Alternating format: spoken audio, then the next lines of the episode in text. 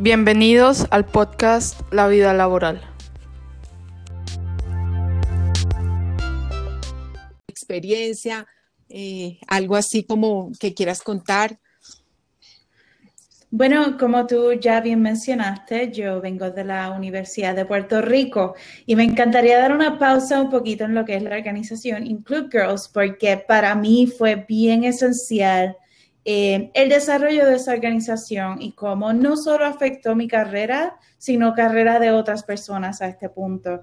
Em, la organización Include Girls forma, ¿verdad?, parte de la necesidad de tener un espacio, primeramente de mujeres, donde se sintieran cómodas, donde existían herramientas para desarrollar su liderazgo y donde se sentían cómodas haciendo preguntas. Pero una vez empezamos como organización, nos damos cuenta que no es solo, o sea, para resolver el problema de la cantidad de mujeres representando en esta carrera o de latinos en general, no es solo ir a donde mujeres a nuestra edad, ¿verdad? A mi edad de 29 años, ya esa edad es muy tarde. Realmente es dar ese interés de lo que es la ciencia de cómputos a una edad más temprana lo cual en mi caso, nadie me habló de lo que era ciencias de cómputos en mi vida hasta que llegué a la universidad y yo estaba en esa búsqueda. O sea, ¿qué voy a hacer con mi vida? Yo empecé por arquitectura y una vez me doy cuenta que arquitectura no es la carrera que quiero escoger, eh, no sabía por dónde, por dónde continuar, sabía que tenía interés en ingeniería, pero para transferirme tomaba un año hacia la otra universidad que se especializa en ingeniería en Puerto Rico. Y entonces, entre buscando qué hacer con mi vida, termino tomando una clase de ciencias de cómputos y yo no sé cómo explicarle a alguien que cuando tú encuentras tu pasión, tú lo sabes. Esa pasión de lo que te gusta hacer, que no puedes parar de aprender, esa fue mi experiencia con ciencias de cómputos. Y el hecho que nadie me habló de ella en mi vida y yo lo descarté como opción de carrera, para mí lo toca personal porque ahora mismo yo realmente amo lo que hago y tuve mucha suerte de encontrar esa pasión en mi vida, al punto en que hablo de ella todos los días, lo sigo haciendo en el Jet Propulsion Laboratory y soy muy apasionada de ello. Uy, qué, buenísimo. buenísimo. Y me gustaría que nos contaras un poco de cómo llegaste a trabajar en la NASA y pues me imagino que esto es un no por lo que nos acabas de contar, pero esto era un sueño desde cuando eras pequeña. Es muy interesante porque no, no era mi sueño cuando pequeña. Fue mi sueño cuando grande. Una vez yo aprendí que era el Jet Propulsion Laboratory y lo, ¿verdad? su contribución con la NASA. Em, ¿Y cómo yo llego a NASA? Realmente fue una serie de eventos y una serie de individuos que influenciaron mi camino a, llegar al Jet Propulsion Laboratory. Y todo empezó cuando estaba en la Universidad de Puerto Rico. Ya les hablé un poco de la organización Include Girls, pero cuando yo era estudiante, no solo creando eventos para otra persona, me encantaba participar de cualquier evento que existía fuera y dentro de la universidad. Esto incluía talleres, hackathons, charlas, eventos sociales, cualquier cosa que tenía que ver con tecnología, yo era la primera en la fila. Y a veces invitaba a otros estudiantes para que me siguieran también. Y entonces, ¿qué pasa? Puerto Rico, el gobierno de Puerto Rico crea el primer hackathon en el 2013. Ellos abren data al público y, ¿verdad? Nos dieron esa oportunidad de experimentar con esa data. ¿Ustedes han escuchado de lo que es un hackathon? Claro que sí. Yo, yo no sé qué es un hackathon. Ok, pues un hackathon usualmente es un evento con una cantidad finita, y esto puede ser 24 horas o 48 horas, en el cual personas, no, necesar, no necesariamente personas en programación, pero personas en diseño, personas innovativas, trabajan en conjunto, ¿verdad? En muchos grupos para resolver ciertos problemas. Y a veces estos problemas son abiertos, otras veces estos problemas eh, son un poquito más dirigidos. En mi caso, en este caso específico, era con data de gobierno. Y entonces, ¿qué pasa? gracias a mi participación en ese hackathon en Puerto Rico, eso me guía a obtener un internado en el gobierno de Puerto Rico, donde conozco a Roberto Rosario, quien se convirtió en mi mentor y amigo hasta este punto, el cual durante ese internado, él me dice, Roxanne, hay una librería de visualización en JavaScript, el cual es un lenguaje de programación, y tú debes aprender a usarlo el cual eventualmente se utilizó para el proyecto en el, cual estábamos trabajando. Y entonces el tiempo pasa y mi mentora académica, Patricia Ordóñez, la cual es colombiana, ella tiene representación en mi historia desde Colombia. Exacto. y entonces ella encuentra una lista de emails, un mailing list de un grupo que se llama Sisters, con Y, eh, que proviene de Systems, but Sisters. Y entonces, ella me dice, alguien está buscando un interno para el Jet Propulsion Laboratory utilizando esa librería que tú aprendiste cuando trabajaste con el gobierno de Puerto Rico. Tú tienes que aplicar. Ella no me dio la opción, ella me dice, ¿tú aplicas o tú aplicas? aplicas. Exacto, y así, y así fue. Eh, a los días recibo la llamada para darme una entrevista. Al día después de la entrevista recibo mi oferta de trabajo interna. Así que dejo las playas de Puerto Rico ese verano a venir a las playas de California. bueno, te tocó playa. Exacto. Pero entonces, ¿qué pasa? Una vez llego a JPL, eh, JPL es como se le conoce en las siglas del Jet Propulsion Laboratory, y en mi internado de 10 semanas terminó todo mi trabajo en menos de 4. Y el chiste de mi mentora era como que, Roxana, you need to slow down. Son de chiste, ella me decía, vamos a, no vamos a tener tareas para darte al final del internado. Y entonces, ¿qué pasa? Empiezo a envolverme con una investigación de interfaz para el Deep Space Network, eh, para crear ¿verdad? una visualización de data para que los operadores puedan interpretar el estado de nuestras antenas. Y esto es antenas tanto aquí en California, tanto en España, tanto como en Australia. Y de un internado que esperaba ser solo de verano, al final me dicen, mira, te dimos tareas que, necesitamos que te quedes hasta diciembre. Así que de dos meses mi internado terminó siendo de siete. Y una vez termino, pues tengo que volver a Puerto Rico porque todavía soy estudiante. Claro, a graduarte, a graduarte. Exacto. Pues una vez me graduó, me llama JPR otra vez y me dicen, ¿quieres volver? Y yo, pues seguro, como que sin pensarlo. por supuesto, o sea. Exacto, y de ahí pues llevo ya cinco años trabajando. Bueno, tu historia me recuerda eh, la película Figuras Ocultas. Sí, me encanta. De es de mis películas favoritas y es de cómo ellas se tuvieron que preparar aprendiendo el, el, sistema de programación antes y que cuando llegó ellas estaban listas y tomaron la oportunidad. Eso me imaginé apenas no lo contaste. Sí, la verdad es que es supremamente interesante. Eh, ahora estás en, en, un, en, un, en un puesto eh, como ingeniera 2 eh, ese laboratorio de propulsión a chorro de la NASA, ¿cómo llegas al, proyecto Mars? Porque pues, el proyecto Mars es otro proyecto aparte, finalmente, que se ha visto en toda la región, ¿no? Que es eh, llegar a Marte, ¿no? Es como hacer toda la simulación y todo este tema. ¿Cómo llegas ahí a ese proyecto?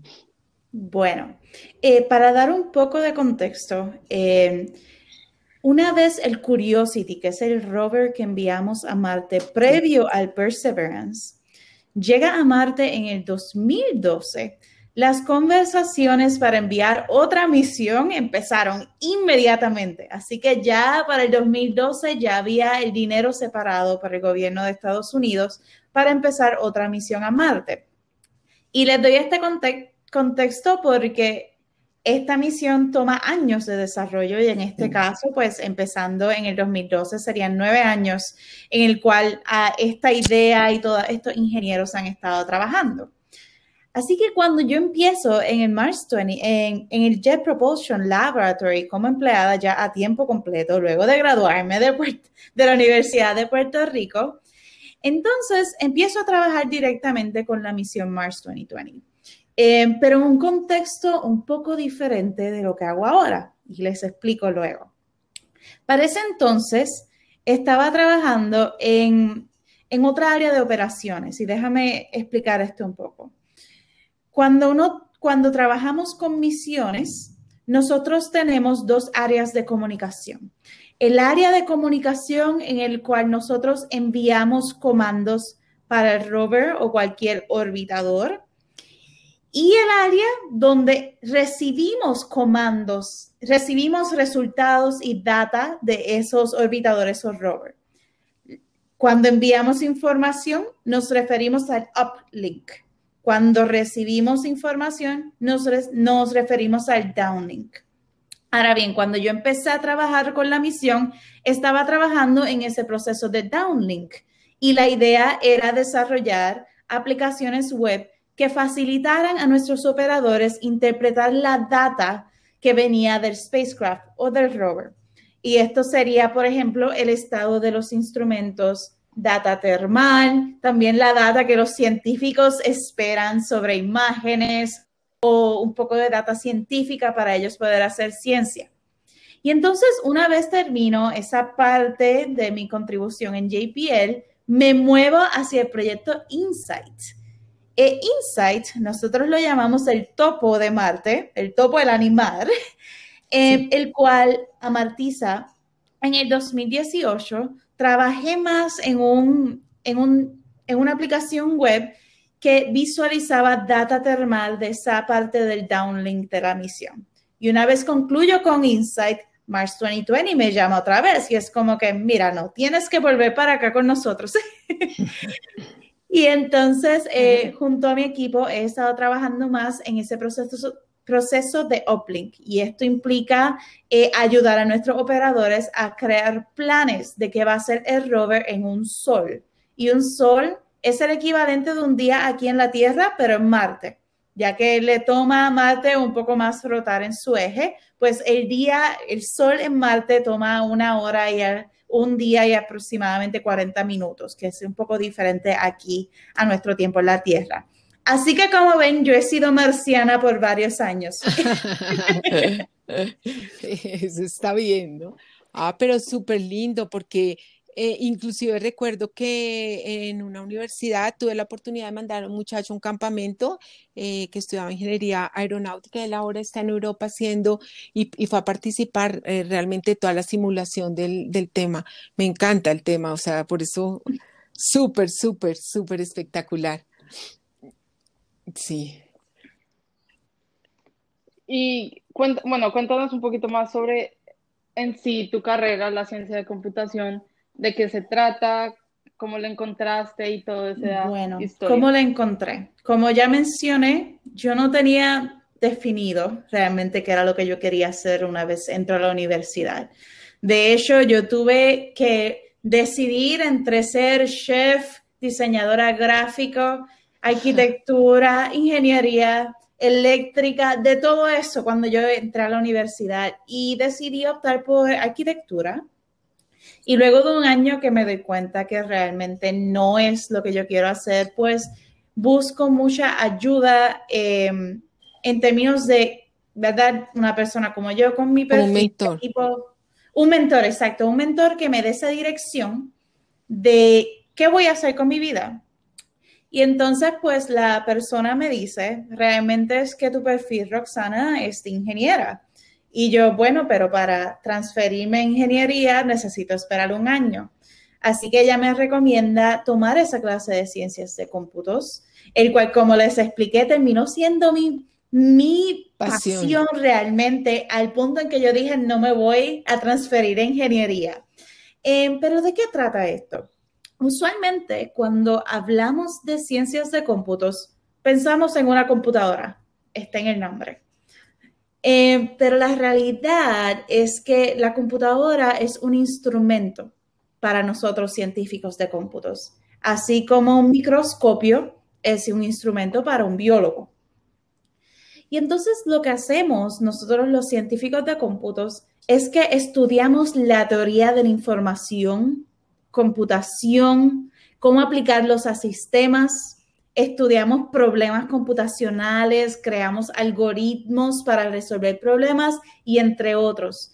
Y entonces en la práctica utilizamos el software o la programación para entonces aplicar ese, ese conocimiento computacional a resolver problemas. Es eh, muy, muy, muy bien explicada la carrera. Eh, y yo tengo una pregunta, ¿los problemas son de todo tipo, son de algoritmos, fórmulas o, lo utilizan para, para qué tipo de... Todo depende, usualmente son problemas que cuyas soluciones están bien definidas, no sé si eso tiene sentido.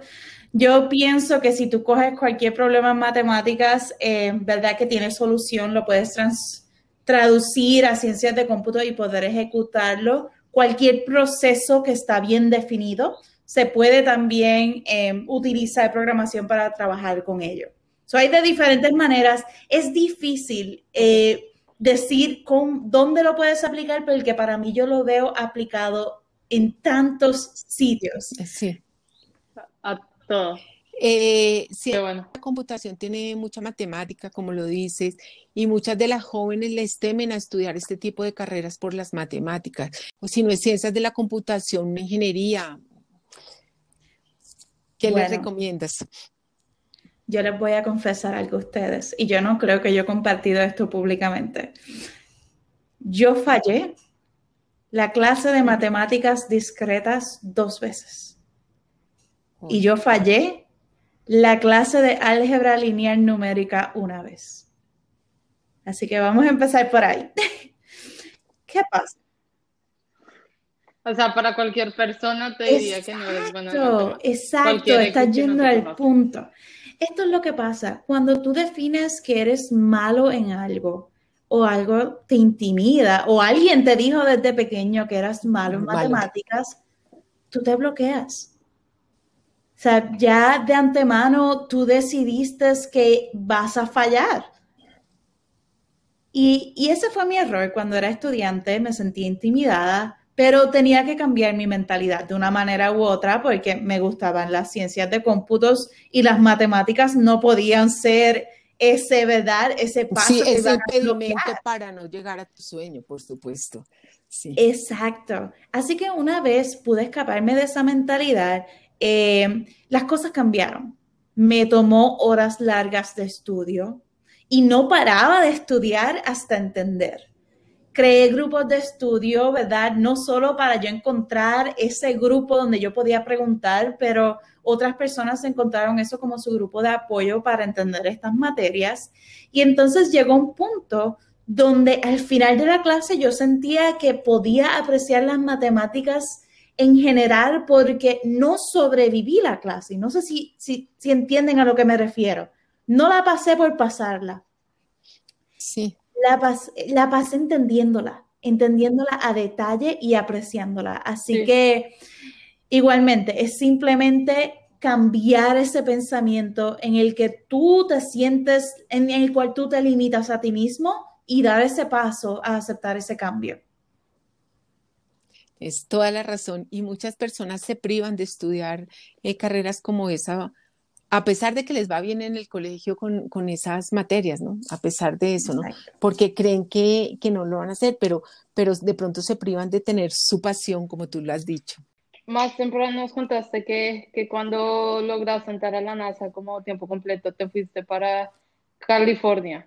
Cuéntanos cuáles han sido esas diferencias de trabajar entre Latinoamérica y Estados Unidos. Déjame ver cómo resumo esto, porque es, es interesante, yo no puedo generalizar en Latinoamérica porque mi experiencia ha sido Puerto Rico, pero puedo dar un ejemplo en general. Okay. Eh, en Puerto Rico, realmente la comunidad de emprendedores está creciendo. Piensa un mini Silicon Valley.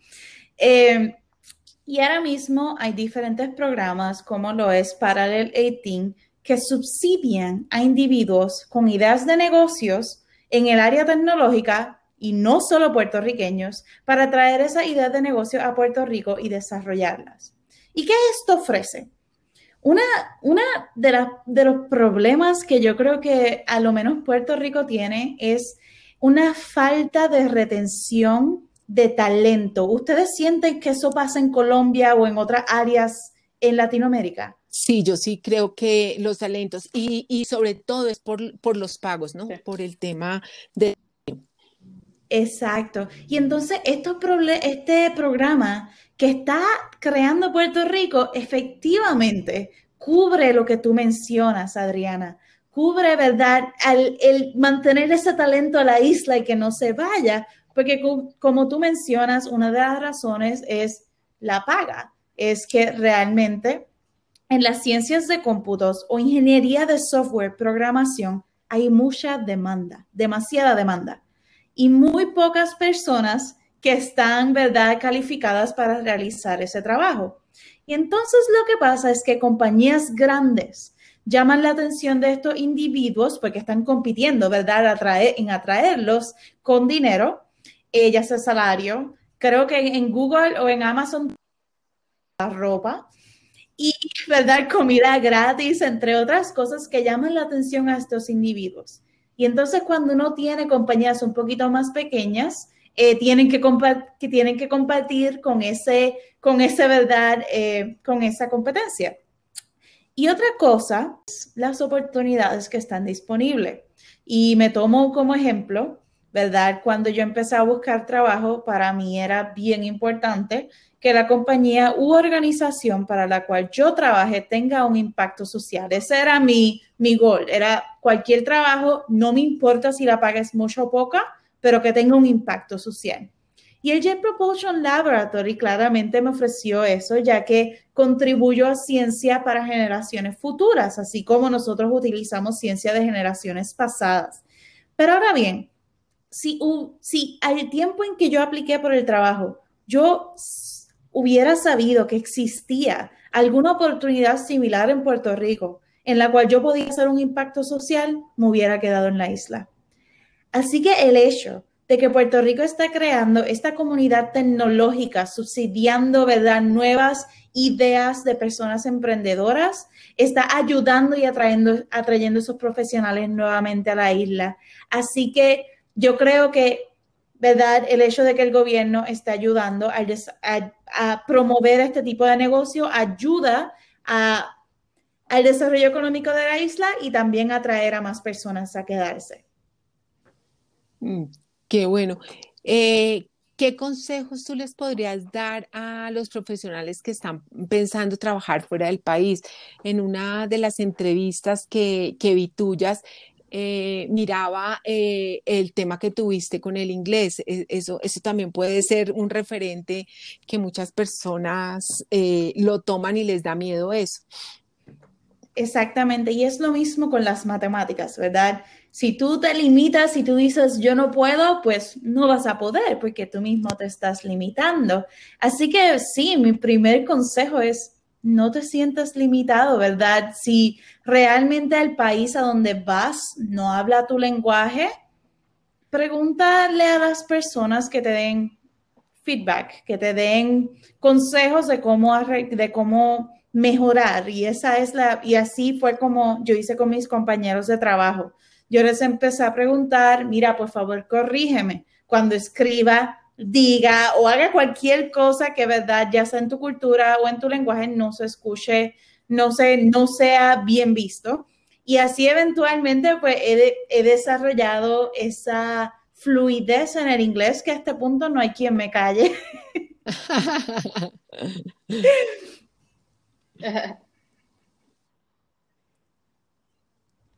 Sí, es, es muy cierto y es como, es más de entender cómo se dicen ciertas cosas, de qué manera ellos eh, piensan el lenguaje. Es más, más que en sí aprenderlo, sino como saber cómo ellos lo utilizan y ya uno sabiendo eso. E incluso entender esa, esa, cultura. A mí, ¿verdad? En Puerto Rico y yo creo que Latinoamérica entera, nosotros son, nos damos abrazos, nos damos besos, somos como que bien afectuosos, ¿verdad? Con todo el mundo. Y eso, por ejemplo, es algo que no es común en Estados Unidos. Así que, por ejemplo, cuando yo empecé a demostrar esa afección con personas en JPL, las personas reaccionaron de manera, ¿verdad? Un poco como que, wow, like, estás cruzando la línea que no debes estar cruzando. Exacto. Y a este punto nos reímos de ese, de ese, evento porque ya ellos me conocen y conocen mi, mi cultura, pero entender cómo las diferentes es bien importante. Sí, súper interesante, ¿no? Sí. Hola a todos, bienvenidos al podcast La Vida Laboral. Les habla Adriana Páez Pino de R9 renovación y transformación profesional. Los invito a que nos escuchen en este nuevo episodio. Hola a todos, mi nombre es María Andrea Donado y gracias por escucharnos. No olviden seguirnos y compartir en sus redes sociales. Eh, nos encuentran como R9T Box en Instagram, Facebook, LinkedIn. Eh, hoy tenemos una invitada muy especial. Quiero primero que todo darle las gracias. Ella es Roxana González eh, de Puerto Rico eh, Rosana, muchas gracias por acompañarnos hoy en este podcast. Bueno, en estos, años eh, la, ciencia de la computación ha logrado avanzar mucho. Como tú ves que se proyecta este tema, bueno, cuando hablamos de la cuarta revolución industrial, estamos hablando, ¿verdad?, de esa integración de la tecnología, incluso el cuerpo humano, depende, ¿verdad?, de todo. Y para mí eso tiene relación completamente directa con ciencias de cómputos, robótica, inteligencia artificial, Internet de, la, Internet de las, cosas. Exacto, IoT, vehículos autónomos y demás. El hecho de que yo ayudé a desarrollar programación para que el robot llegue a Marte y tiene su autonomía, así como Google y Tesla están desarrollando sistemas para manejar vehículos autónomamente las ciencias de cómputos están en cada uno de esos problemas. Así que si van a estar relacionados, definitivamente es un, área donde va a estar bien involucrado con la cuarta revolución industrial. O sea que hay que estar muy, muy, muy atentos a todos los cambios que están haciendo para poder, eh, tienen mucho futuro estos profesionales, porque todo va a tender hacia allá, ¿no?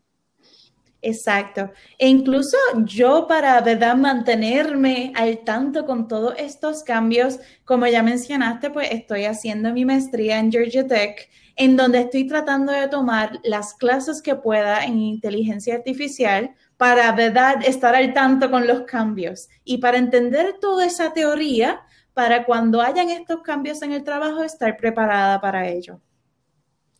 Sí, la verdad es que toca estarse. Eh, creo que una de las competencias actuales que más hay que tener es actualizarse permanentemente, estar súper actualizado y le toca a uno mismo estar pendiente de eso. Exacto, y el Internet es un recurso grandioso para eso, ya que, ¿verdad? tú puedes encontrar un curso de cualquier tópico a este punto y puedes aprender un poco de ello en el Internet. Sí, ¿Cuáles consideras, eh, Roxana, esas características o habilidades que se requieren para estar en el campo de las ciencias de computación? Bueno, para mí, una persona que le encanta resolver problemas, resolver acertijos. A mí, ¿verdad? Me encantaba cuando pequeña resolver crucigramas, rompecabezas, sopa de letras, de todo. Y ese tipo de mentalidad de buscar soluciones es una característica muy característica muy común para personas que son científicos de cómputos. Como ya mencionaste, Adriana, el querer aprender constantemente, el querer aceptar ese cambio constante es extremadamente importante porque lo que aprendes hoy, en un mes, en un año, puede ser obsoleto. Y es muy importante estar al tanto de todos los cambios como tú mencionaste, Adriana. Y por último, y esto no son mis palabras, sino son las palabras de Larry Wall. Y Larry Wall es el autor del lenguaje de programación Perl, pero un profesor me compartió esto cuando era estudiante y a mí se me queda en la mente. Y él dice que los programadores tienen tres virtudes, pereza, impaciencia y arrogancia. Déjame explicar. déjame explicar por qué. Pereza, porque cuando tú escribes programas, estás automatizando procesos para no tener que hacerlos manualmente otra vez.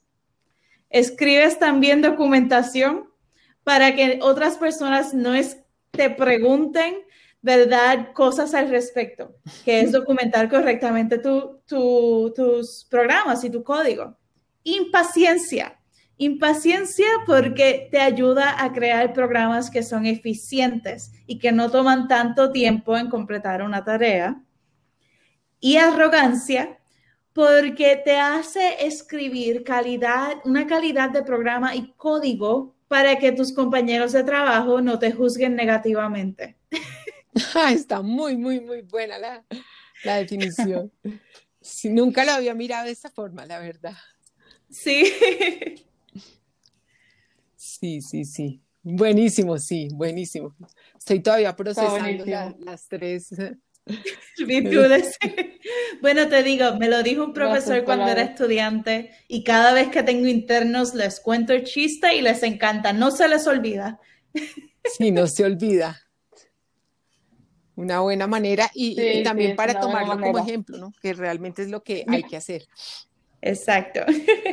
Cuéntanos tú cómo ves el campo de la ciencia. Bueno, pues como ya mencioné, siento que está creciendo. Siento que mientras más representación tengamos de latinos en estas carreras, más interés vienen de latinos. Y, por ejemplo, para mí es bien importante que si tú estás trabajando en cualquier compañía, ya sea en Latinoamérica, en Estados Unidos, demostrar en ese país, ¿verdad? Demostrar que viene talento de tu país es bien importante ya que eh, eso le da inspiración a otras personas y creo que esto está pasando constantemente.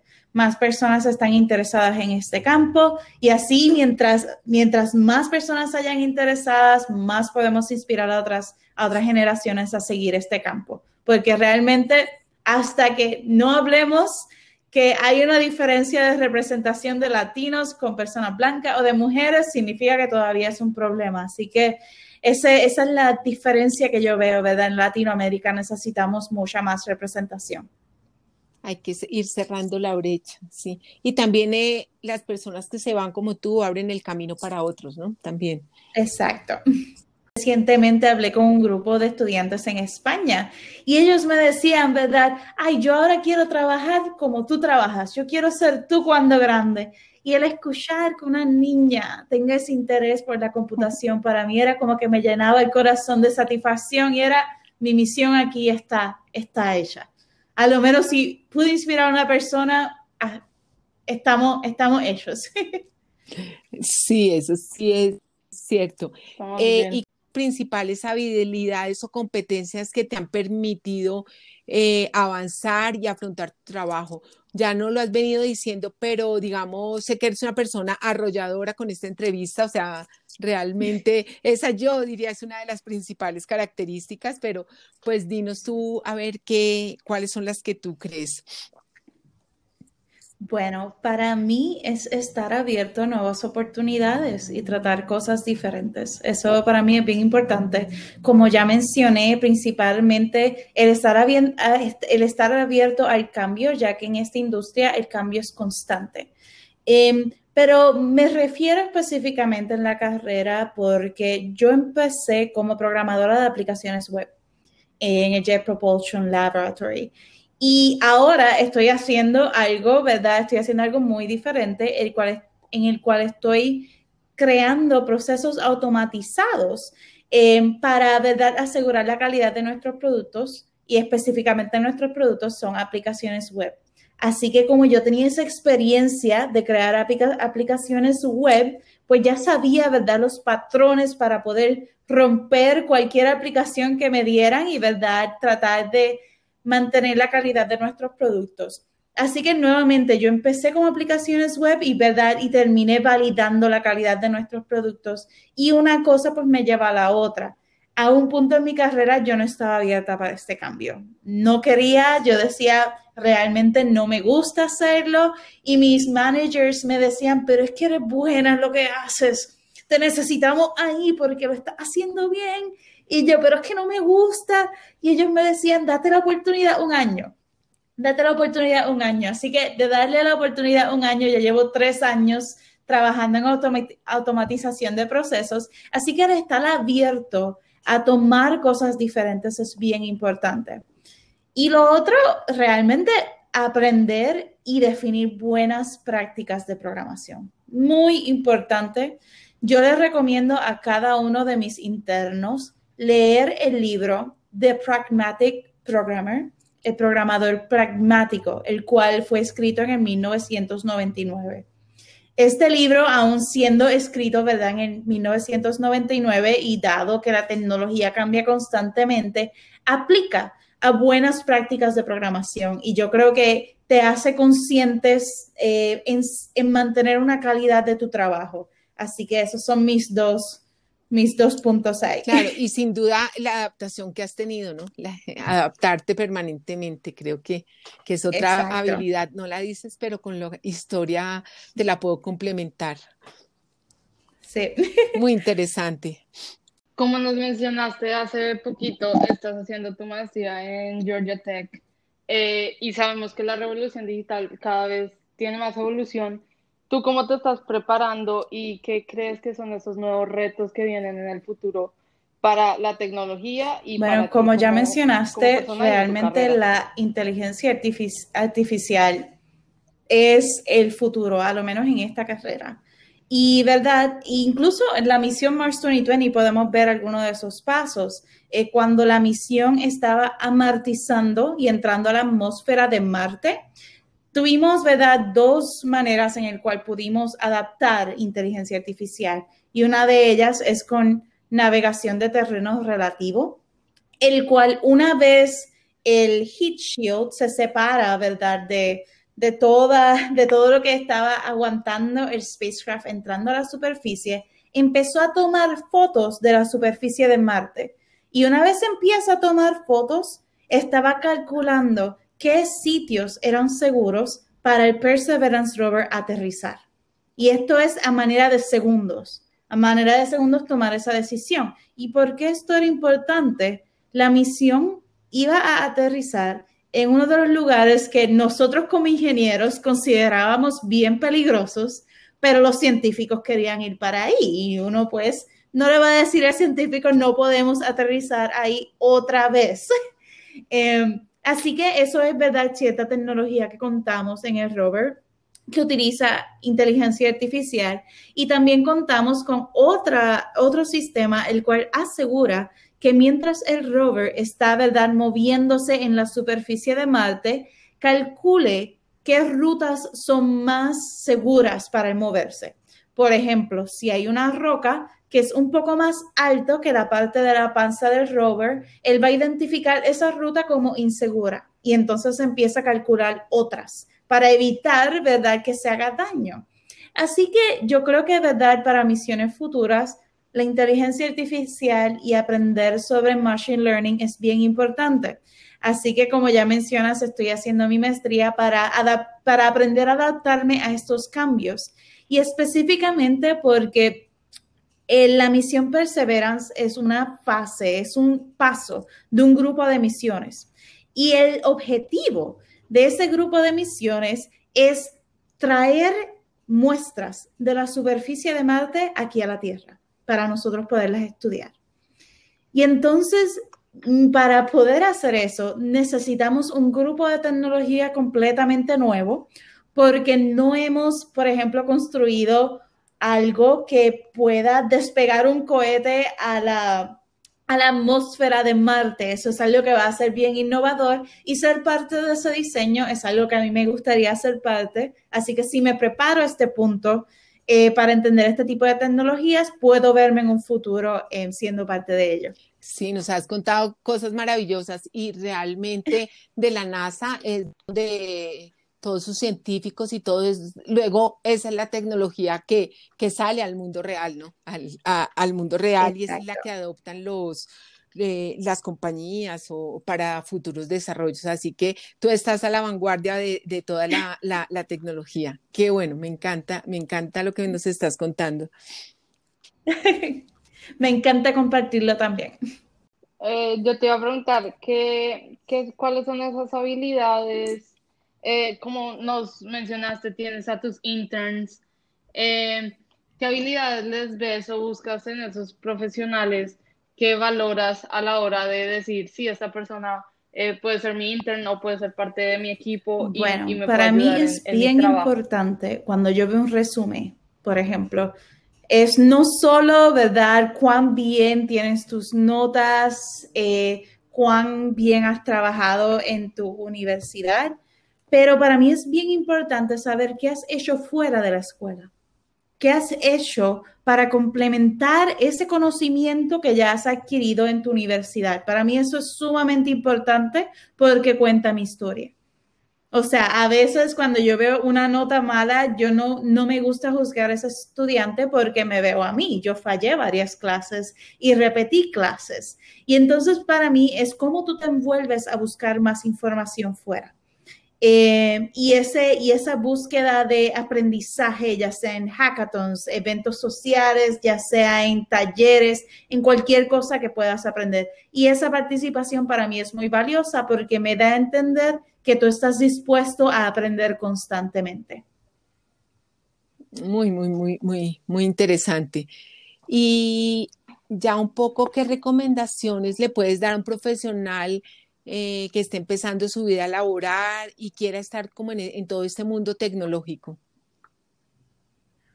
Realmente participa de cualquier evento. Para mí, el, ser parte de una comunidad ayuda mucho. A, a, tú, por ejemplo, adaptarte a qué, tipo de, a qué tipo de información y tecnología te quieres especializar. Ya que, ¿verdad? Cuando hablamos de tecnología o las ciencias de cómputos, es un mundo gigante. ¿Verdad? Puedes aprender de diseño de interfaces, puedes aprender de data management, puedes aprender de inteligencia artificial y muchas, muchas ramas. Yo creo que ser parte de diferentes comunidades para encontrar ese nicho en el cual tú te sientes cómodo es bien importante.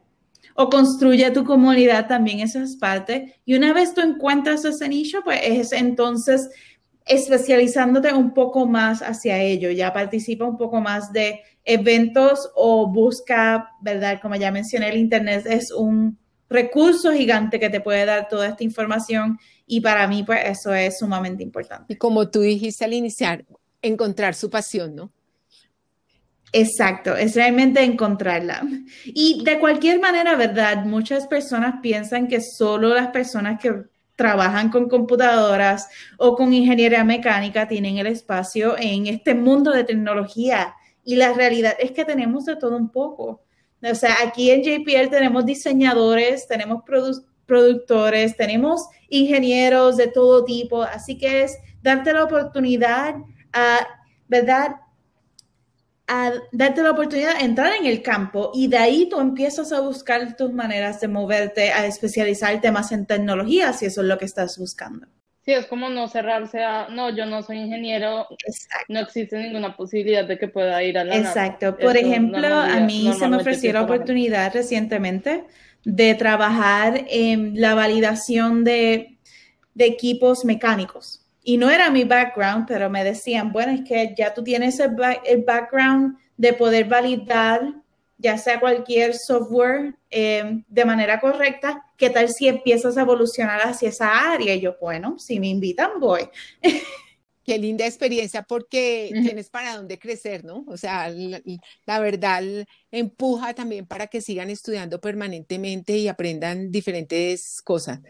Qué linda, qué linda experiencia, Rosana. ¿En qué redes se pueden encontrar? ¿En qué páginas eh, conocerían más de pronto de tu trabajo y de lo que de lo que viene, de todo lo que nos has contado? Y para que bueno, pues pueden encontrar ¿verdad? mi perfil en la en la página web de la misión Mars 2020. Van a encontrar ahí todas las personas, ya sean latinos, cualquier persona que quieras encontrarla, puedes encontrar en esa página. Y también información sobre la misión y qué estamos haciendo día a día o sol a sol. Em, y aprender sobre todas las cosas que hemos aprendido de, de rover. También puedes aprender de la organización Include Girls buscándola por Facebook. Así que pues así pueden encontrarme.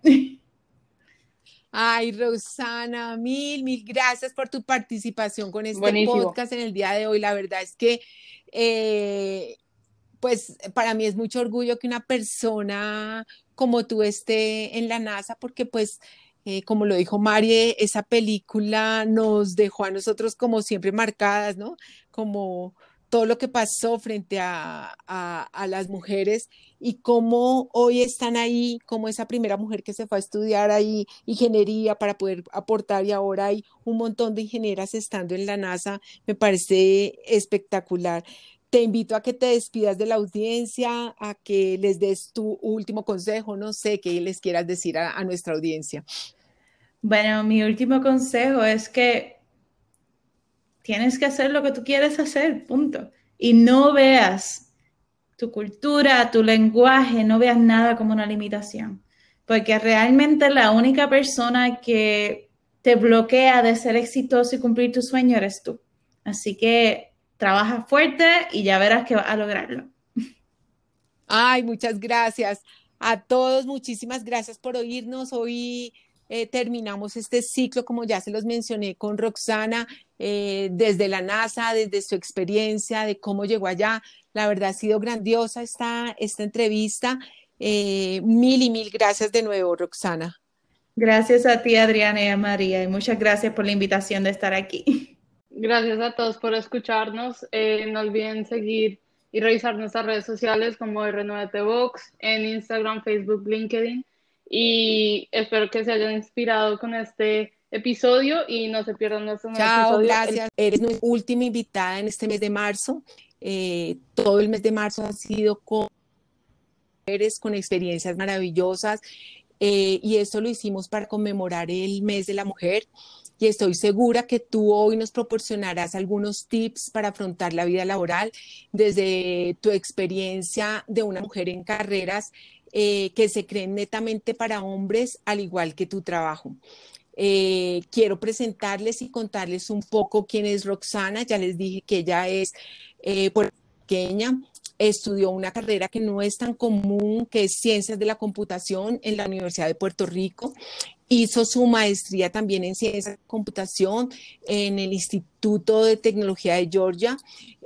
dentro de su profesión ha trabajado en el laboratorio de, repulsión de la NASA, aplicaciones de software y está como ingeniera 2 contribuyó con la investigación de la interfaz del usuario para Deep Space Network, eh, también con la construcción de un tablero térmico para InSteel y con la automatización de pruebas en aplicaciones desarrolladas en la multimisión. Eh, y también ahora ha sido muy publicitada por todo lo de Mars. Eh, antes ella eh, se unió también como pasante a un proyecto de JEG Laboratory. Roxana también contribuyó con el desarrollo de un tablero de inteligencia empresarial para el gobernador de Puerto Rico. También fue cofundadora de una organización que se que se ha enfocado a extender el conocimiento de las ciencias de la computación a diferentes comunidades en Puerto Rico, ofreciendo talleres, organizando hagatones, eventos de networking y visitando escuelas. Así que, Rosana, eh, te doy de nuevo las gracias eh, y bienvenida. Quiero que eh, iniciáramos tuyo y que saludaras a la audiencia y ampliaras un poco sobre tu recorrido profesional y tu experiencia laboral. Bueno, pues gracias Adriana y María y muchas gracias por la invitación. Realmente ustedes me dan las gracias a mí por estar aquí, pero yo les doy las gracias a ustedes por compartir, ¿verdad? Y dar la oportunidad a latinos y a mujeres representando en el campo de la industria tecnológica em, a compartir sus historias. Y yo creo que eso es muy importante y para mí es una pasión porque realmente tenemos que demostrar las generaciones actuales y futuras cuáles son sus oportunidades, pero sobre todo ejemplos en el campo laboral. Así que muchas gracias por la invitación. No, gracias a ti por acompañarnos. Eh, bueno, entonces, eh, si quieres contarnos, no sé si me hizo falta algo de tu recorrido